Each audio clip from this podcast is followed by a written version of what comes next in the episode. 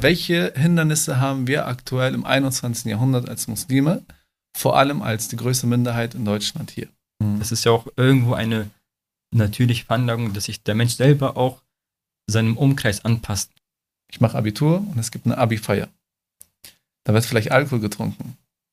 Bewusst Muslim heißt er dann, Dass du weißt, okay, so rein rechtlich dürfte ich mich in diesem Raum Mhm. bewegen, aber, aber wir wissen beide, dass das jetzt nicht die beste Handlung ist. Die Absicht ist ja gut, ich möchte eine Moschee bauen, aber ich nehme einen Kredit mit Zinsen. Meine Freiheit, ja, darf nicht zugleich mit deiner Freiheit tangieren. Also ich darf dich in deiner Freiheit dann automatisch nicht einschränken. Das ist die Grundlage, wo, womit wir eigentlich mehr oder weniger auch groß werden. Assalamu alaikum und herzlich willkommen zu einer neuen Folge vom Gedankenbazar. Ich bin Besnik. Und ich bin Radib. Täglich treffen wir hunderte Entscheidungen, oftmals unbewusst. Heute wollen wir über die Frage sprechen, wie man die islamisch beste Handlung setzen kann. Assalamu alaikum. Alaikum assalam wa barakatuh. Wie geht's, wie steht's? Alhamdulillah, wie geht's dir? Das ist zu einem solch wichtigen Thema eingeleitet. Ich glaube, ähm, ich befürchte, dass wir dem Thema überhaupt gerecht werden können. Ja, wir können es inshallah versuchen, trotz des sehr schwülen äh, Wetter in Ja, Hamburg. es war echt warm. Ja. Wie war dein Tag, Bruder? Wann hast du zuletzt eine Ent Entscheidung getroffen? Eine sehr gute Frage. Äh, ich glaube, in jedem Moment des Alltags, glaube ich, also in jedem Moment habe ich eine Entscheidung getroffen, aber mein Alltag war ein bisschen stressig gewesen. Hm. Alhamdulillah, weil ich gerade in der Klausurphase bin. Ah, Und, aber, ähm, ja, es nähert sich mehr oder weniger, nicht unbedingt ein Ende, aber zumindest mit den Klausuren und dann geht es weiter mit den Hausarbeiten. Und apropos Entscheidungen, du hast gesagt, wir treffen jeden Tag hunderte Entscheidungen. Ja. Es gibt eine Studie von Quantenphysiker, die sagen, äh, also die, die Studie besagt, dass der Mensch am Tag 60.000 Gedanken hat und Entscheidungen, also Gedanken okay. hat und dementsprechend auch, auch Entscheidungen trifft. Ne? Und äh, das zeigt wiederum, was für ein, ähm, also, ähm, was, also was alles in unserem Kopf abgeht, ne? Hm. Und vor welchen Herausforderungen wir stehen, auch unbewusst teilweise oder zum größten Teil eigentlich. Umso mehr ist auch wichtig, natürlich darüber zu sprechen, was macht es überhaupt aus, bewusst zu denken und welche Konsequenzen hat es dann auch, unbewusst zu denken, vor allem aus der islamischen Perspektive. Gerade in Bezug auf den Islam ist es auch wichtig, dass wir die Handlungen auch ähm, immer wieder überprüfen, immer wieder schauen, ähm, passen sie überhaupt zum Islam oder sind Hm. sie islamisch motiviert? Weil du bist ja irgendwie auch gezwungen, Entscheidungen zu treffen. Also du, du stehst ja morgens auf und ähm, die erste Entscheidung Mhm. ist ja schon, ob du weiter schläfst oder ob du dann einfach ähm, zum Beispiel zum Morgengebet ähm, wach bleibst. Und ähm, dahingehend ist es dann natürlich auch, gerade jetzt auch bei unserem Podcast und, und dieser Folge auch wichtig zu schauen, ähm, welchen Bezug der Islam oder wie wir die besten Handlungen basierend auf den Islam treffen können. Hm, Das stimmt. In der letzten Folge haben wir auch, das war die vorletzte sogar, über Sprache gesprochen. Ja. Wir haben ja gesagt, dass Allah subhanahu wa ta'ala äh, sozusagen höchst präzise die, die Wörter im Koran verwendet und äh, dass vor allem auch jedes Wort ja eine Berechtigung hat. Und äh, das Wort, worum es ja heute dr- drehen wird, ist oft mal ein, ein Thema, so was äh, nicht unbedingt ähm, direkt greifbar ist. Es, es lässt vielleicht zu viel Raum für Spekulation und es gibt sehr viele Interpretationsmöglichkeiten oder sehr viel ist auch diesbezüglich zu lesen. Und ähm, aber der Begriff an sich, ja, worum es sich drehen wird, und du hast gesagt, bewusst denken, bewusst leben, ähm, verknüpft man nicht unbedingt mit dem Begriff Taqwa. Aber eigentlich ist es ja Taqwa und es dreht sich um Taqwa. Aber was Taqwa konkret ist, ne, und wie es dann auch praktisch äh, für uns im Leben Anwendung finden kann, wie wir davon profitieren können und vor allem, was Allah diesbezüglich sagt, wollen wir heute inshallah thematisieren, aber mehr oder weniger aus einer, aus einer praktischen Perspektive, sowohl individueller, die individuelle Komponente betonen, als auch die kollektive. Und ich bin auf jeden Fall gespannt auf deine Gedanken, was du an Erfahrungen mitgebracht hast. Inshallah, alles bestimmt hier gespeichert und das wird gleich, gleich äh, rausgeschossen. Bei diesem Wetter kommen mir nur die, die äh, Schweißfans ausgeschossen. Inshallah, die Gedanken. Aber was kommt dir in den Kopf, wenn ich den Begriff Erwähne? Wenn ich zuher, äh, zuerst Taqwa höre, dann ähm, schießt bei mir das Wort ähm, oder die Ü Übersetzung Gottesfurcht Mhm. raus. Also, dass ähm, jemand, der Takwa hat, der ist, der ist gottesfürchtig, der, ähm, der, der fürchtet sich vor Allah oder ähm, hm. und begeht auch ähm, dementsprechend islamische Handlungen. Das ist, das ist so hm. der erste Gedanke. Und ich muss ehrlich sagen, in den letzten Jahren, auch seitdem ich den Islam praktiziere, habe ich mich damit auch gewissermaßen zufrieden gegeben. Hm. Also ich dachte mir, okay, Takwa ist jemand, der sich vor, vor Allah fürchtet hm. und der gute Handlungen setzt und auch tätigt. Und das war's. Hm. So, jetzt im groben Sinne. Und ähm, aber wir haben uns ein bisschen mit dem Thema beschäftigt, jeder von uns.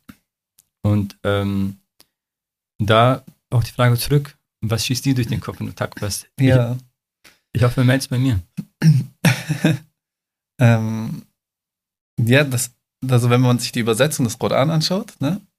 vor allem wenn man so die Verse liest, wo Allah über Taqwa spricht, dann wird es ja oftmals als Gottesfurcht übersetzt. Ne? Hm. Und äh, ich habe das auch sehr oft gehört, dann heißt es dann wiederum von einigen Muslimen, aber wir sollen doch nicht Allah fürchten, wir sollen doch lieben, zum ja. Beispiel. Ne?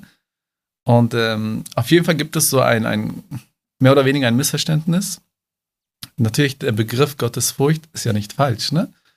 Ähm, aber ich glaube, wenn man so ein bisschen äh, auf, die, auf den Begriff an sich eingeht, auf die Wurzel eingeht und, ähm, und schaut, wie die Ashab, die Gefährten des Propheten das verstanden haben, wie Mohammed das praktiziert hat.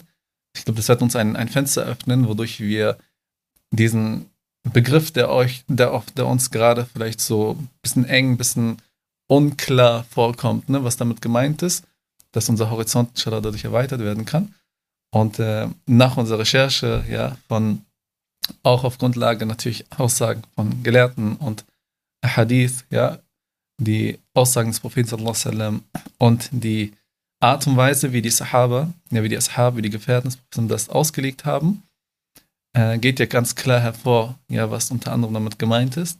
Und zwar, dass es ja vom Wort Stammukaya kommt und so viel bedeutet, wie sich zu hüten, zu wahren, zu schützen, ja. Und äh, interessant ist ja die Begebenheit und das Ereignis mit Omar radiallahu an. Vielleicht kannst du ja die Überlieferung mal erwähnen, äh, wo er genau das eigentlich auch gefragt hat. So, also die Diskussion, die wir gerade haben, hatten sie auch damals gehabt. Hm. Und äh, sie wollten ja auch voneinander profitieren und verstehen, was Allah meint, was meint er mit diesen Begriffen, was meint er mit dieser Sprache. Damit sie ja sozusagen ihrem Sinn des Lebens ja auch nachkommen können. Das heißt, wir reden ja hier auch nicht einfach aus einer philosophischen Perspektive über Begriffe, damit wir mit Begriffen jonglieren können, weil es uns mhm. Spaß macht, äh, sondern es hat ja eine praktische Relevanz. Und was, was könntest du zum Beispiel an dieser Überlieferung noch erwähnen? Die Überlieferung war auch, glaube ich, eine der ersten Überlieferungen, die ich zum Thema Takwa gehört habe. Und, und mhm. ich denke, und das ähm, ist auch nur ähm, logisch, dass man die auch immer erwähnt, wenn es um Takwa geht, weil dort auch Takwa gewissermaßen ähm, definiert wurde. Und zwar mhm. handelt es sich ja ähm, darum, dass, ähm, dass Omar anhu einen, äh, einen Sahabi gefragt hat, was ist Taqwa? Mhm. Ubay bin Ka'b radiallahu an. Und, äh, und er hat dann geantwortet, was tust du, wenn du durch einen Dornbusch gehst mhm. oder durch einen Weg gehst, ähm, der voller Dorn ist? Mhm. Daraufhin hat, hat Omar geantwortet, dass er, ähm, dass seine äh, Jalabia hochzieht und bedacht und sich ähm, mhm. und mit großer Vorsicht durch den Dornbusch geht. Mhm. Und da meinte Ubaid im Qab, ähm, genau das ist Taqwa. Mhm. Also dieser, dieser Moment oder dieser Modus, wo du bedacht und geschützt und vorsichtig mhm. einen bestimmten Weg entlang gehst. Und das ist dann Taqwa. Mhm. Das Interessante ist, wenn man einfach mal diese Überlieferung so bisschen weiterdenkt, ne? dass man sich ja die Frage stellt, auch hinsichtlich der Relevanz des Themas. Ne? Ähm, also Ubay bin Ka'b, ja, also Omar radiallahu hat ihn ja nicht umsonst gefragt, ja. weil er ja äh, natürlich eine bestimmte Stellung hatte ne? mit seinem Wissen. Und er sagt ja, was machst du, wenn du einen Weg beschreitest? Und das impliziert ja mehr oder weniger, dass natürlich der Mensch ein Ziel hat, ja. Und der Weg führt ja zu diesem Ziel. Und Omar radiallahu spricht ja von Dornen. Ja, das heißt, dass man, dass man Gefahren erkennt, die zwischen dir und deinem Ziel stehen. Mhm. Und sich dieser Gefahr, diesen Gefahren bewusst zu sein und bewusst seine Vorkehrungen zu treffen, seine Handlung zu setzen. Das ist ja die Herausforderung und die Kunst am Ende des Tages, weil es ja nicht einfach ist. Wir haben ja gesagt, der Mensch hat mindestens 60.000 Gedanken am Tag. Das heißt, mit welchen Gedanken spielst du denn in deinem Alltag? Bist du dir, den, den, bist du dir deinem Ziel ja, äh, sozusagen bewusst? Mhm. Wie intensiv führst du dein Ziel täglich vor den Augen? Also, wozu lebst du? Dein Sinn und Zweck des Lebens. Und erkennst du die Hindernisse, die Barrieren, die zwischen dir und deinem Ziel stehen? Und erkennst du die nötig, also die, die Notwendigkeit, deine Schritte, deine Gedanken, deine Handlungen vorsichtig zu setzen, Bedacht zu setzen und bewusst zu setzen, damit du an deinem Ziel ankommst. Ne? Und das Thema ist extrem wichtig, weil Abu Dhar radiallahu anhu überliefert, dass der Prophet sagte, es gibt einen Vers, wenn die Menschen sich daran binden, so reicht es ihnen vollkommen aus. Ja, und es wird gefragt, oh Gesandter Allah, welcher ist es? Und er sagte, es ist der Vers, wo Allah sagt, und dem, der Allah fürchtet, schafft er einen Ausweg und versorgt ihn, von wo er nicht damit rechnet. Und hier wurde wieder für Taqwa fürchten erwähnt, ja. Und es wird jetzt zum Beispiel auch überliefert, dass der Prism sagt, der, er sagt, weder der Schwarze hat einen Vorrang gegenüber dem Weißen, noch der Weiße gegenüber dem Schwarzen, außer eine Gottesfurcht. Das heißt, die, also die Stellungen der Menschen wird nicht anhand ihres Einkommens, ja, ihrer, ihres Aussehens oder ihrer Nationalität bewertet, sondern auf Grundlage von Taqwa.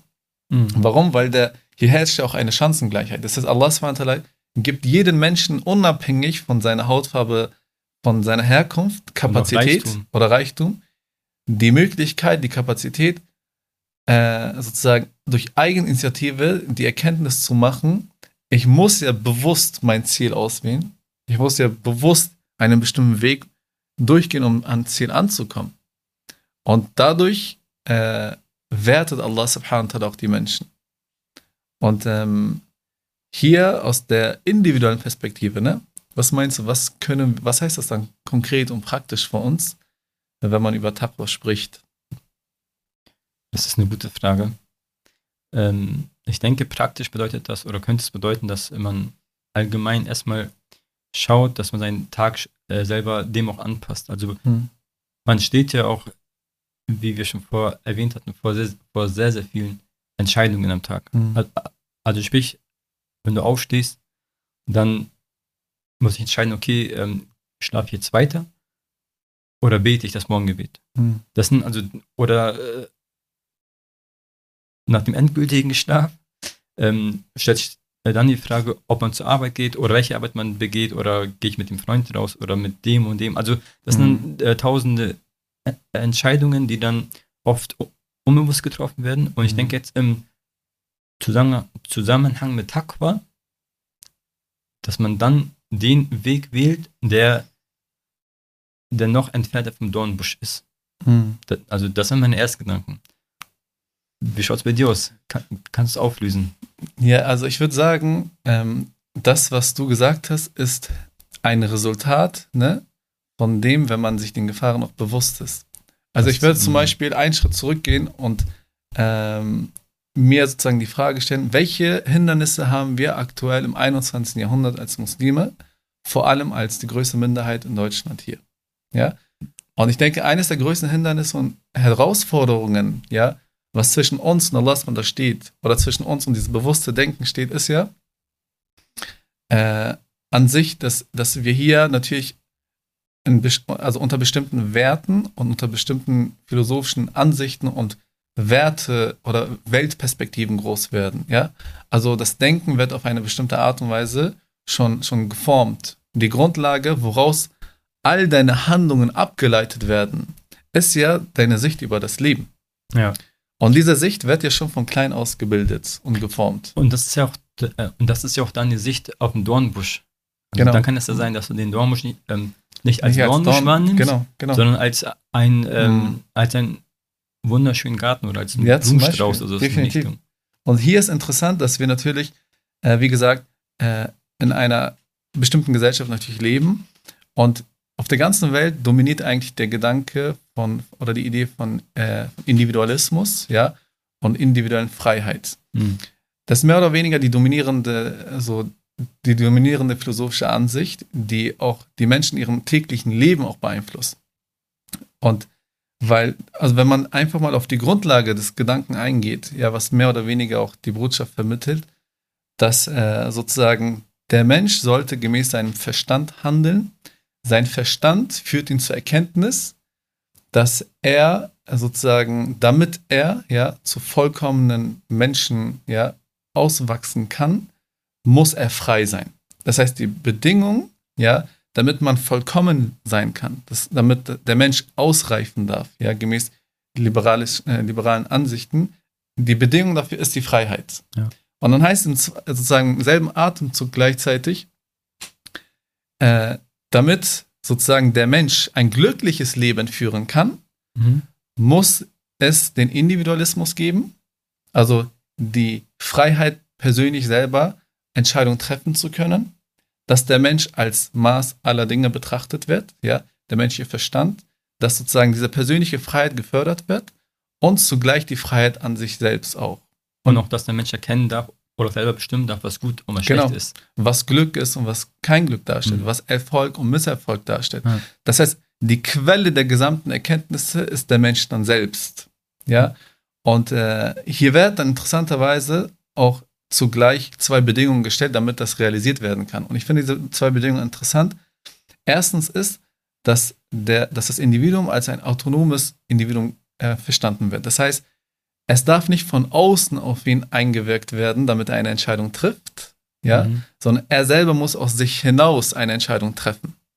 Das heißt, er, das Individuum selber mit seinen eigenen Ideen, Auffassungen ist Maß der Dinge wiederum. Und zweites Kriterium ist, wie John Stuart Mill auch sagt, er sagt, gemäß sozusagen dieses Harm Principle, ne? Das heißt, meine Freiheit, ja, darf nicht zugleich mit deiner Freiheit tangieren. Also ich darf dich in deiner Freiheit dann automatisch nicht einschränken. Das ist die Grundlage, wo, womit wir eigentlich mehr oder weniger auch groß werden. Und ich finde ein, ein Zitat, was dann also diesen Aspekt hervorbringt, auch von John Stuart Mill, ist, er sagt zum Beispiel, der Mensch ist Alleinherrscher über sich selbst, mhm. über seinen Körper und seinem Geist. Ja? Also was hat zum Beispiel jetzt dieser Aspekt mit bewusstes Leben zu tun?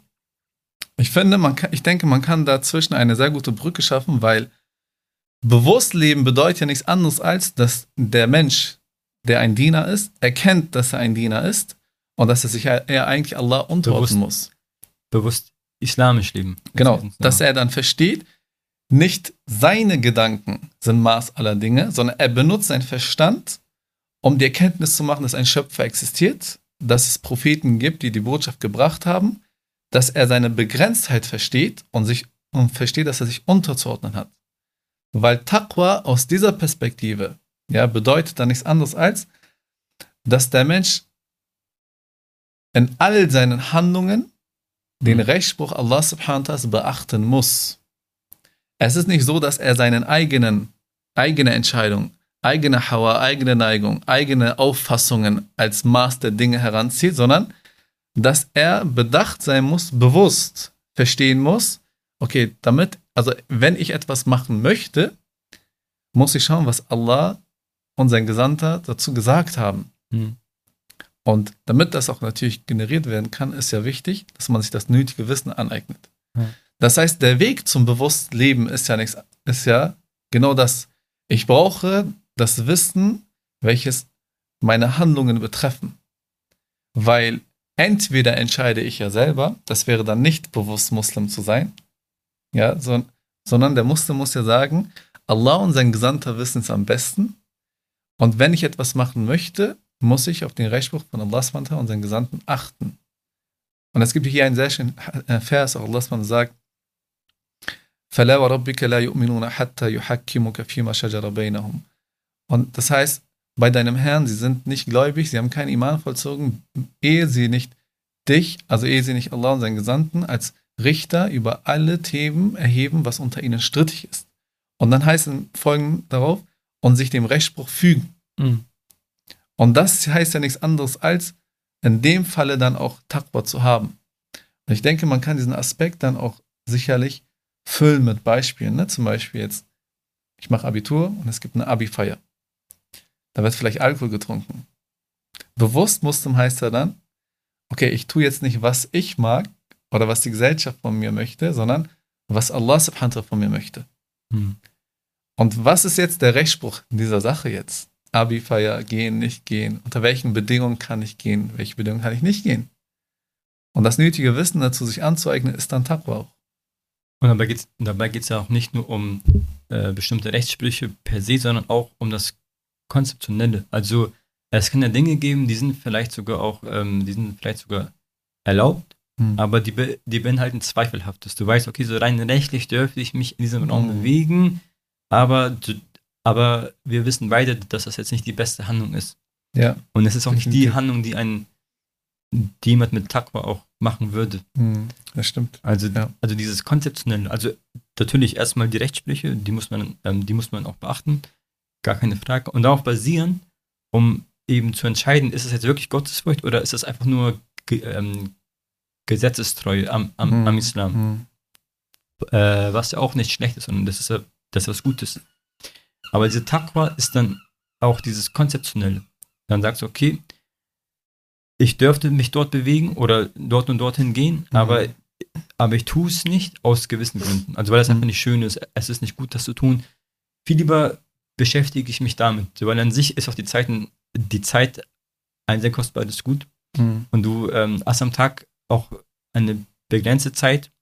Du hast auch begrenzte Entscheidungen, die du treffen kannst. Und ähm, dann kommt es immer darauf an, dass du dich in diesen Entscheidungen für das Richtige entscheidest, Mhm. bewusst. Und, und natürlich kann man ja schwer sagen, dass man sich ähm, äh, von Geburt aus spontan äh, äh, immer für das Gute entscheidet. Mhm.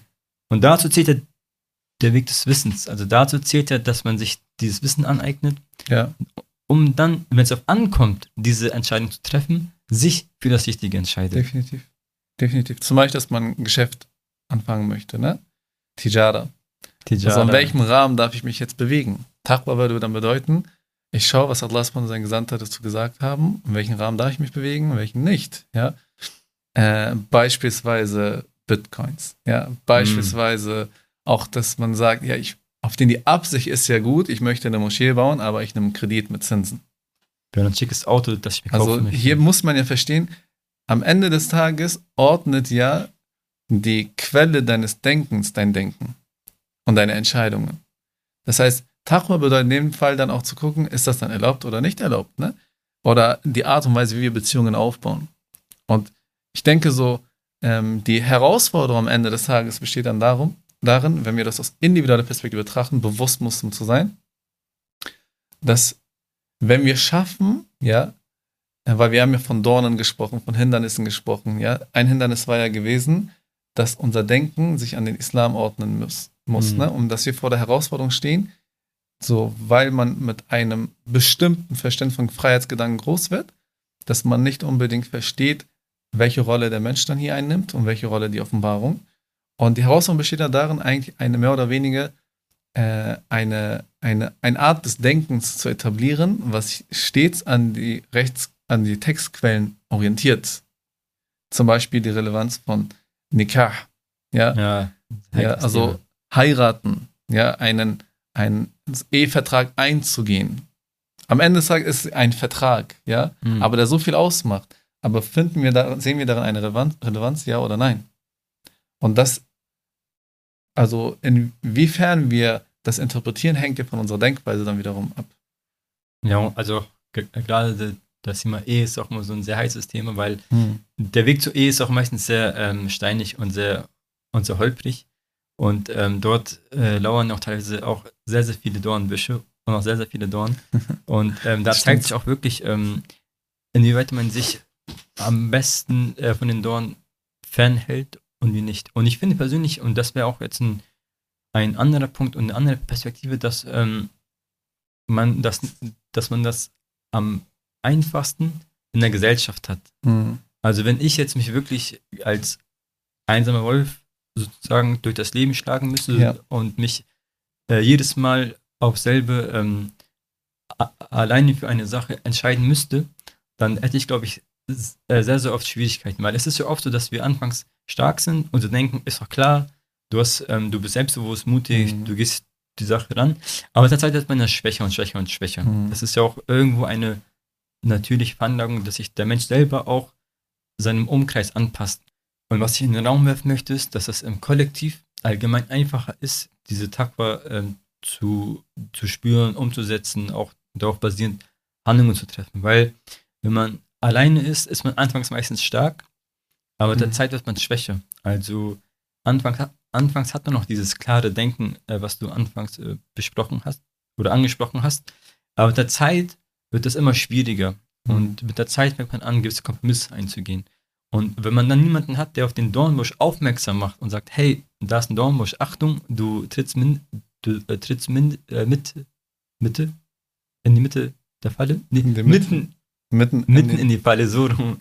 Du trittst mitten in die Falle, dann ähm, ist, das, ist das ja noch schwieriger. definitiv. Und dieses Kollektiv oder auch diese Gemeinschaft, die es dann gibt, unterstützt ja auch einem bei, äh, mit Ratschlägen. Also, dass Mhm. man sich nochmal äh, vortrifft. Dein Bruder oder die Schwester hat noch eine andere Perspektive auf das Thema, kann dir noch einen besseren Tipp Mhm. geben. Äh, vielleicht ist ja deine Sicht beschränkt. Du kannst nicht bewusst, sondern vielleicht unter, unter Druck keine ähm, guten Ä- Entscheidungen treffen. Mhm. Und ähm, deswegen ist, ist, der- ist der kollektive Aspekt im Prinzip genauso wichtig wie der individuelle Aspekt. Definitiv.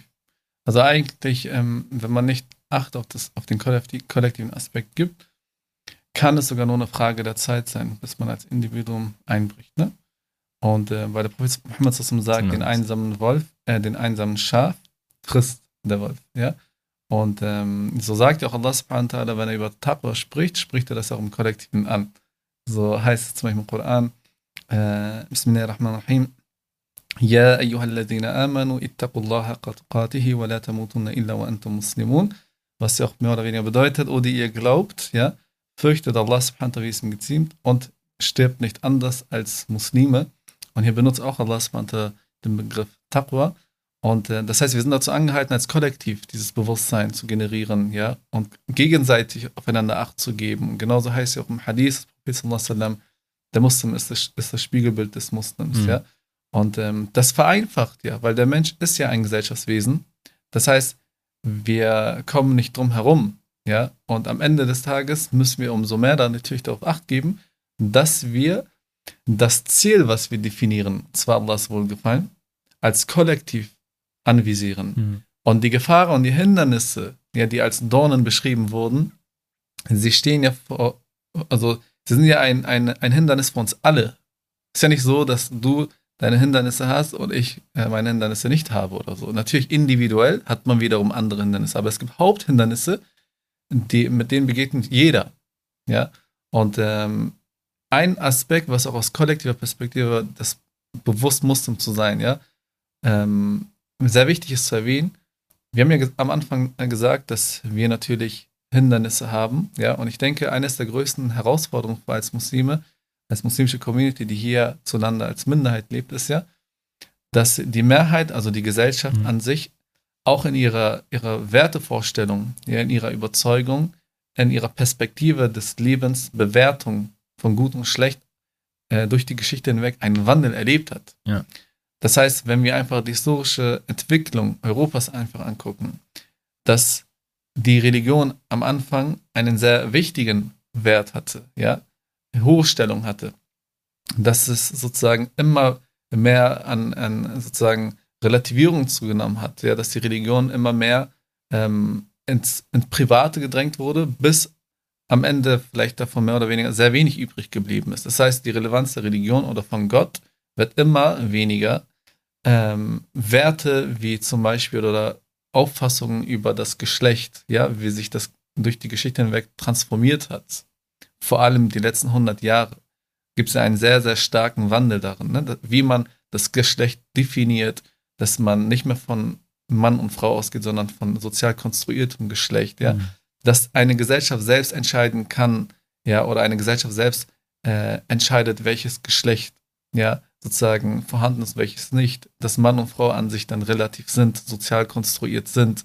Das ist ja auch eine Transformation in den Gedanken. Und auch was, was Glück bedeutet, ja, entweder durch Konsum, durch Erfolg, also materiellen Erfolg, durch Karriere oder durch was anderes. Das heißt, die Auffassungen, sie, sie schweben ja förmlich in der Luft und wir sind ja auch mit in, mitten in dieser Atmosphäre drin.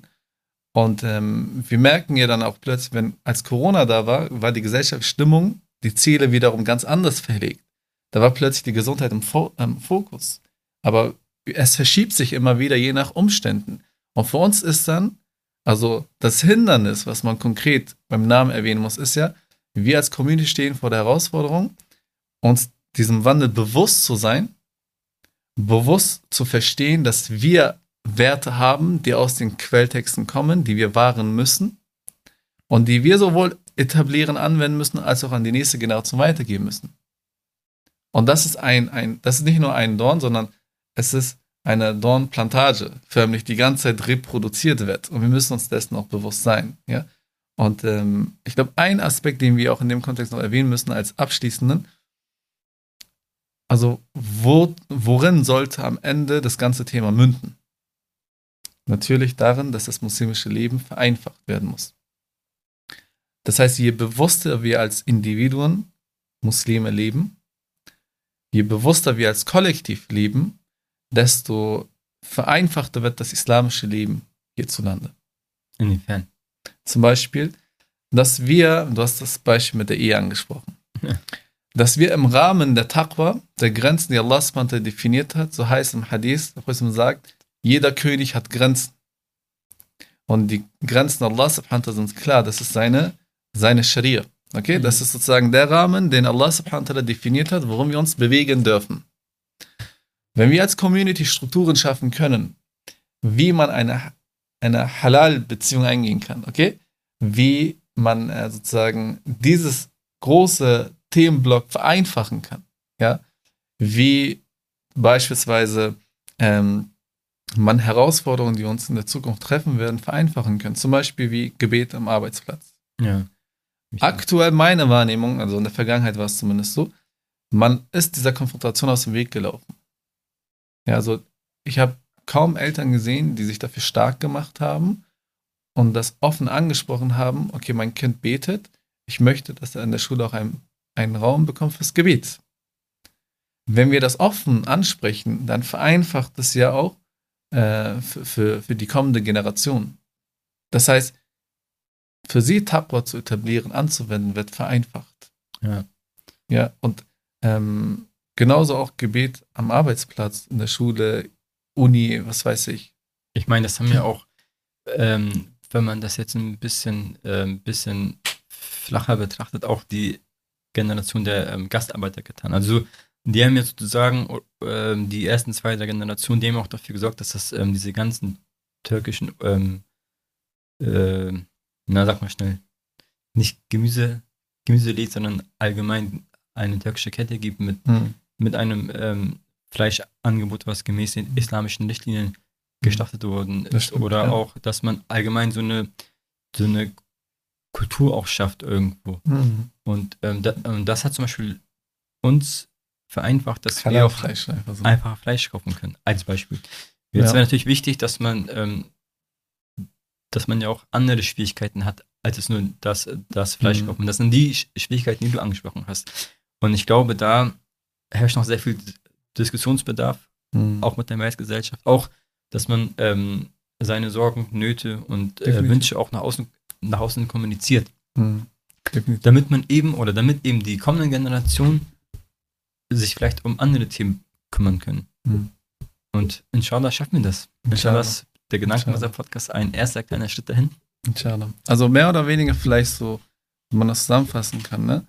Ähm, dass, dass der Muslim bewusst ja im Leben denken muss, ja, vor allem aus der Perspektive des Islam und dass er sich dann auch äh, sich klaren sein soll darüber, welche Herausforderungen, Schwierigkeiten stehen ihm bevor und wie kann er diese überwinden, wie kann er Wege finden im Rahmen des Islam, um an sein Ziel trotzdem anzukommen, ja.